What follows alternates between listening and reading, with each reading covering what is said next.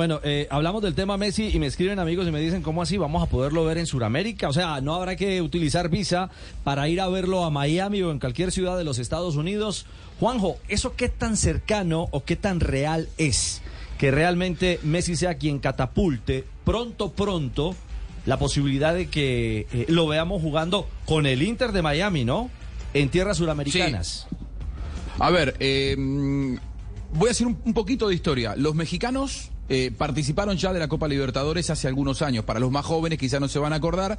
De hecho, Tigres eh, de Monterrey en la última participación de los equipos mexicanos en Copa Libertadores fue finalista en el año 2015. Desde allí las relaciones entre CONCACAF y Colmebol no fueron tan buenas y bueno, dejaron de, de participar. ¿Se acuerdan que después tuvo la Copa América 2016? Se rompieron las relaciones. Bueno, ahora están nuevamente muy cerca las dos confederaciones. ¿De qué manera se ve que están cerca?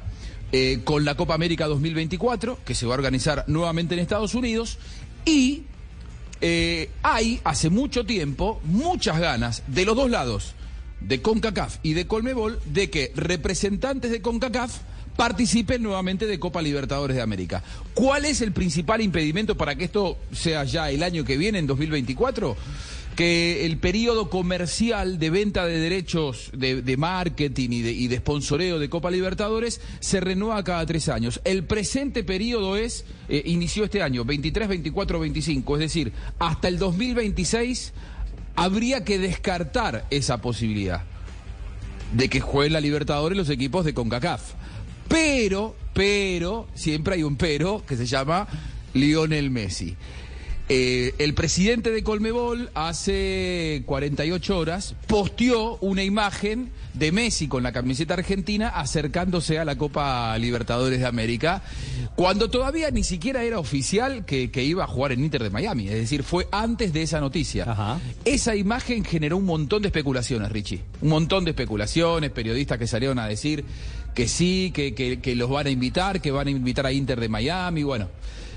Hoy yo fui a la fuente y eh, hablé con personas importantes de, de la Conmebol, de la Confederación Sudamericana, y yo le digo, eh, están diciendo que ante la llegada de Messi a Miami, la Colmebol estudia invitar a los equipos de la MLS para el año que viene. ¿Hay algo de cierto? ¿Lo descarto? Y la respuesta es, es lindo soñar. Epa. Esa fue la respuesta, ¿no? Eh, hoy no hay nada, hoy no hay nada, pero puntos suspensivos. Es el mejor gancho. Cree en ¿Puedo grande, entender? cree en grande. Es decir, me parece que lo que racionalmente todos entendemos que le faltarían dos o tres años, sí, probablemente dentro de dos, o- dos o tres años sea una realidad que jueguen los mexicanos o equipos invitados de la CONCACAF y se lo invite a Inter de Miami, porque la realidad es, acá lo que tuerce un poco y acelera los tiempos es que Messi tiene, va a cumplir 36 años y dentro de dos o tres años ya no va a estar más jugando en el Inter de Miami, es decir, debería ser para el 2024, ¿no? Eh, hasta antes de la llegada de Messi te decía era imposible y descartarlo.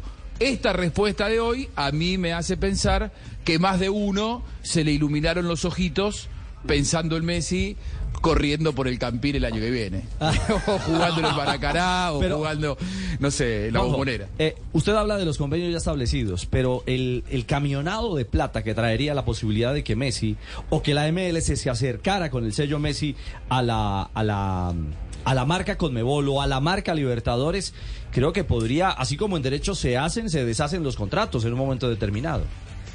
Por eso esta respuesta.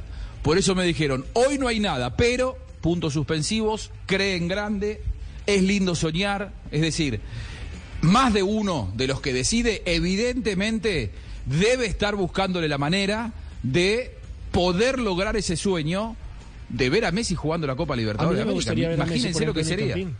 ¿No le gustaría ver a Messi? ¿Alguna vez lo hablamos? vergüenza con esa cancha. No, bueno, pero la regla. Ahora, ahora, la ahora, regla. ¿Qué trae ahora- Messi? ¿Sabe, que, ¿Sabe cuánto está costando para ver la final de la NBA, la- la- de- el cuarto partido de la NBA en Miami? Esta noche. Esta noche. Está costando el, bueno, el más barato, ¿no? Porque hay de más... O sea, en gallinero, arriba, arriba, arriba. está costando 416 dólares. Con crispetas.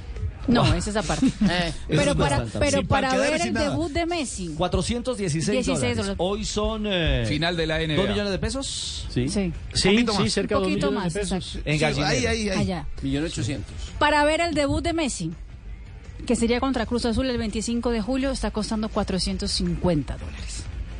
Imagínese. Eso es lo que trae Y lo Messi. otro es una final. Y todos los Sí. tickets de la MLS para la próxima temporada que ya estaban a venta contra los equipos que se enfrentan al Inter Miami se acabaron. No, y... Ahora, ahora Richie, yo, yo sé que soñar no cuesta nada, y ese, que esa fue la respuesta que le dieron a Juanjo. Aquí el problema es el equipo donde juega Leonel Messi. Que en este momento el Inter de Miami es- está en el último lugar en la conferencia del Este de la MLS. Pero lo quieren en O sea, el Junior, el no último lugar.